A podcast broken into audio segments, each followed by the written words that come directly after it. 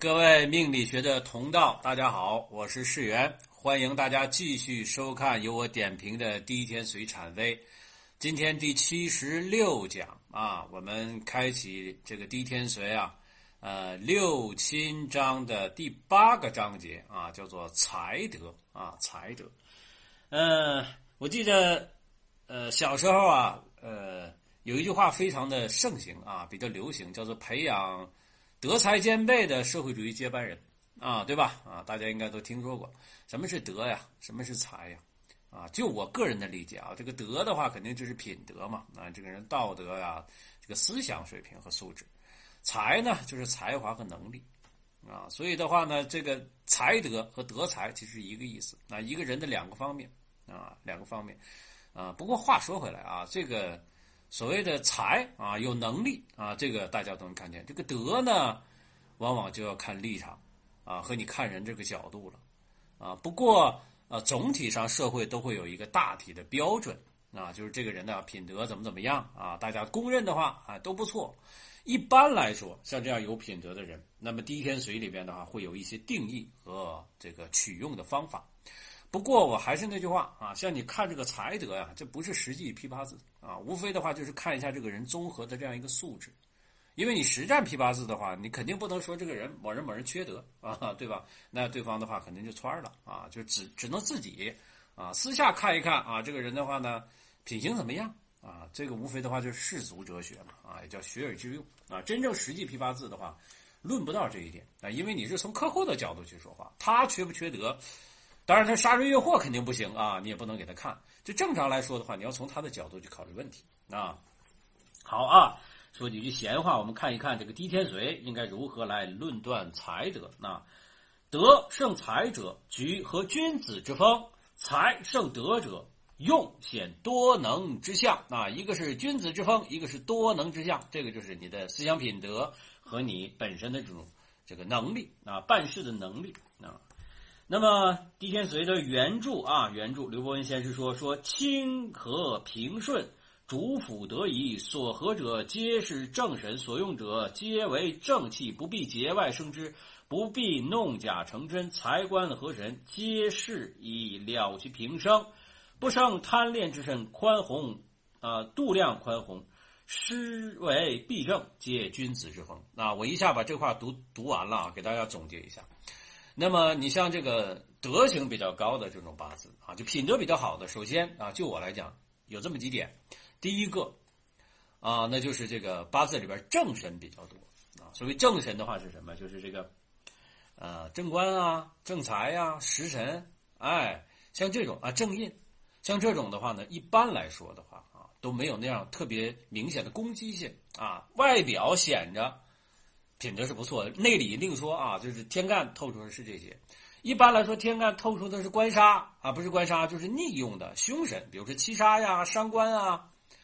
哎，像这些的话呢，往往就表现出来的话，就给人感觉好像这个人怪怪的啊，以为这个人品德不怎么高啊，但实际是怎么回事？要看地支日啊，要看这个凶神的智化。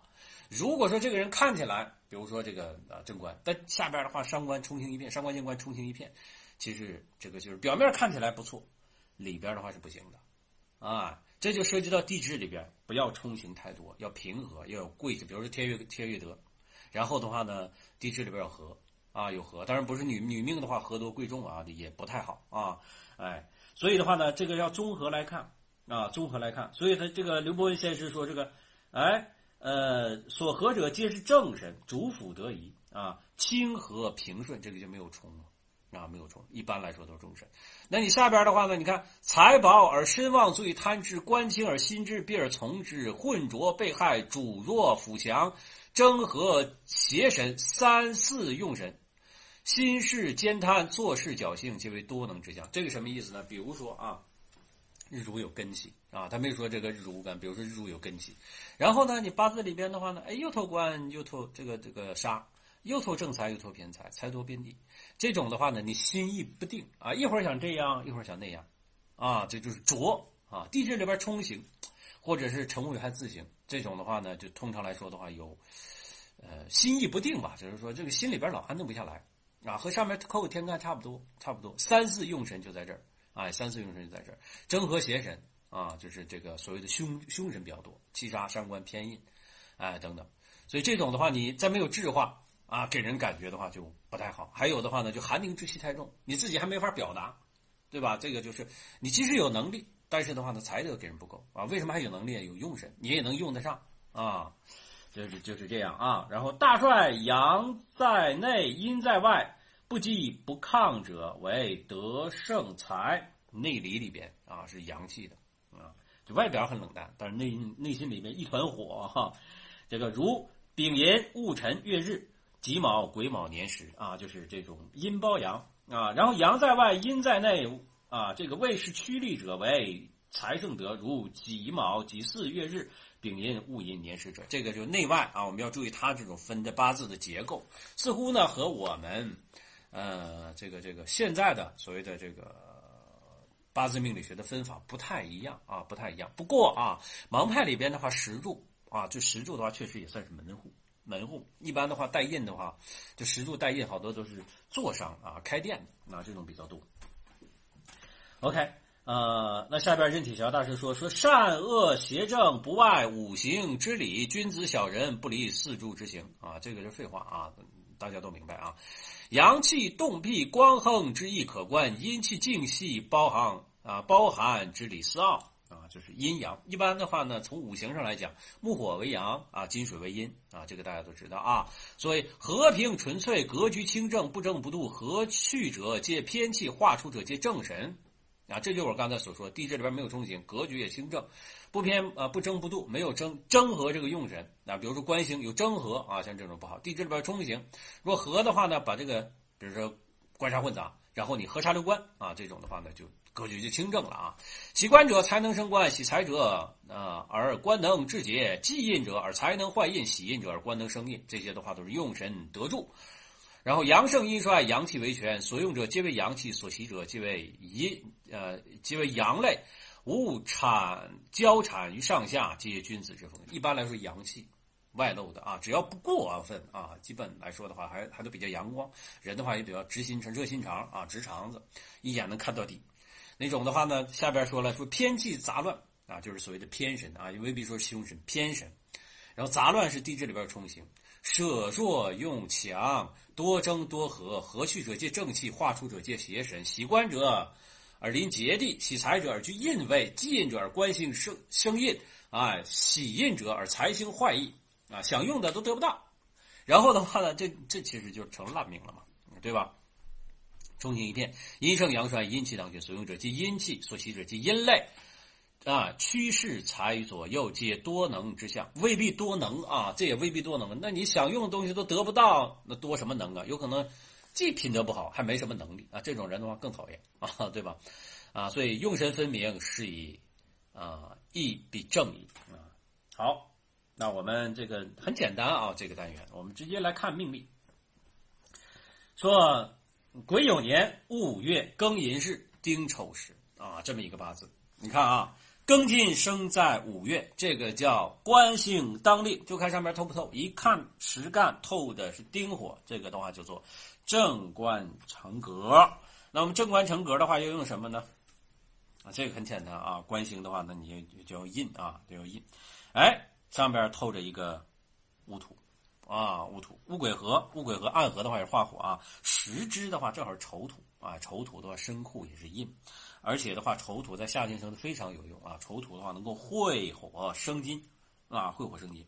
所以这个八字啊，啊，本身这个格局的话，一看就很清透。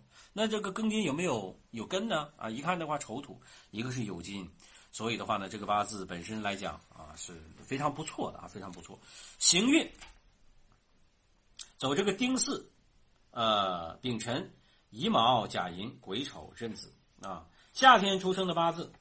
那你如果要是说用这个官杀啊，那我要走印，走印的啊，这个印的为先啊。但是走走这个甲寅乙卯的话，有点破印之象啊，有点破这个印。所以这个八字的话呢，运可能是一般，但是八字格局确实是蛮清透的啊。这八字也是对的啊。一七五三年七月六日，我们看一看任铁桥大师如何来说。只要他这个印不坏啊，说这个庚金生于仲夏啊，正官得禄，正官得禄啊，就是这个丁火生在五月，年时酉丑通根啊。他说这个暗拱啊，其实这个没有必要啊，就是它本身的话庚金啊，通根到地支里边啊，得中正中和之气，寅午财官拱合，财不坏印啊，因为这个财星呢做到地支身下，但是的话呢克不到这个戊土，官能生印，财官印三字生化不备。癸从戊合，戊癸合化火，啊，去其阴浊之气，所以品行端方，恒存古道。早由判学，迅猛自守。丁酉登科，那应该是丁酉年啊。丁酉年的话就是，呃，这个二十来岁啊。然后呃后，啊挑知县不负，情愿就教，安贫乐道啊。这个其实就是用神啊。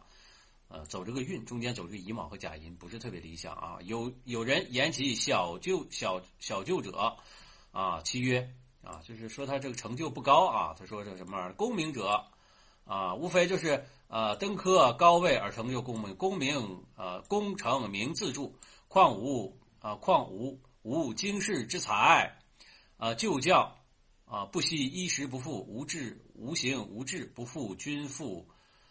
呃，之恩足矣，不负君。就是说我本身的话也不是那个材料啊，但是的话呢，我有多大能耐使多大能耐，我也不辜负这个，呃，这个太这个是呃君的话就是君主嘛，皇上嘛，啊，对吧？父亲的话就是这个这个父辈嘛，啊，就是他们对我的这个啊教诲啊、生养之恩啊，就这个人的话呢，其实的话有更更高的那种精神追求啊，啊。但是说实话，无非的话就是什么呀？就是财啊，财虽然能生官，但是它透出来了。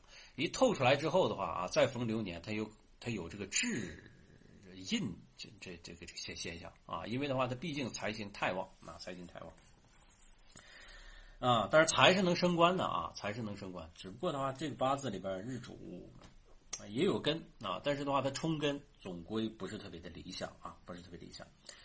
好。那我们再来看啊，下边这个八字丙寅年庚子月己亥日甲戌时啊，这个八字的话啊，哎，我把它往下一点，大家可能看不到啊。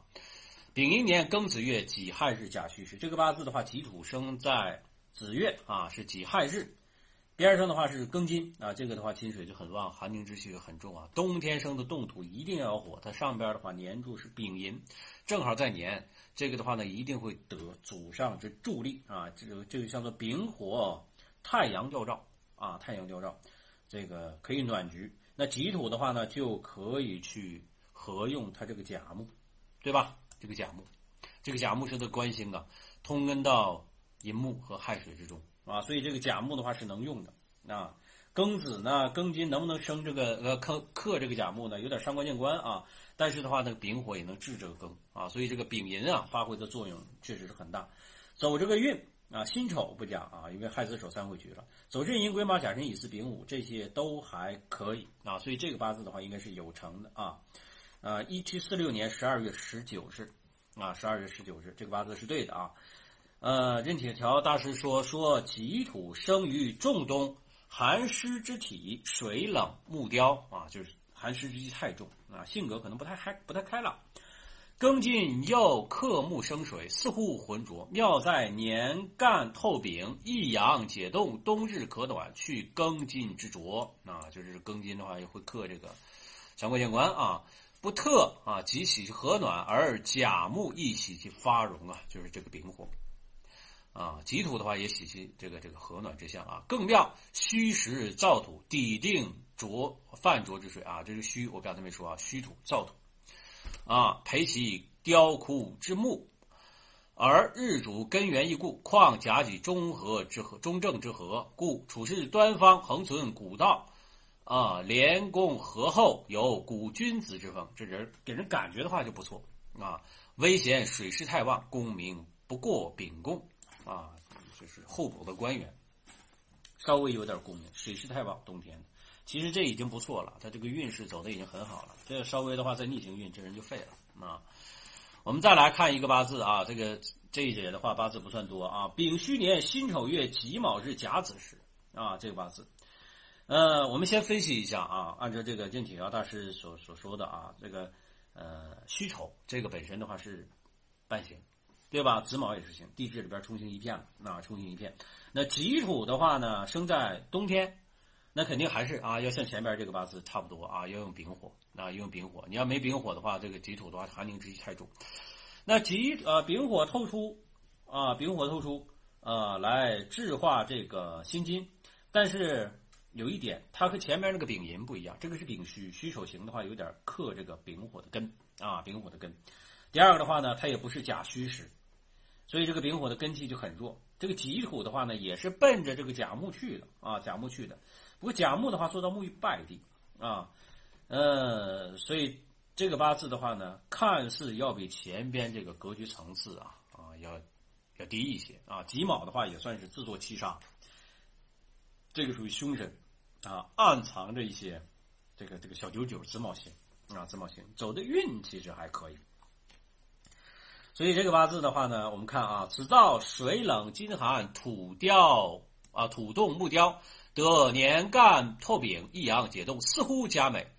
但丙辛合而化水啊，就是不像前面这个啊，这个丙辛啊，这个丙丙庚啊，这个丙辛的话，它它有点丙辛化水了。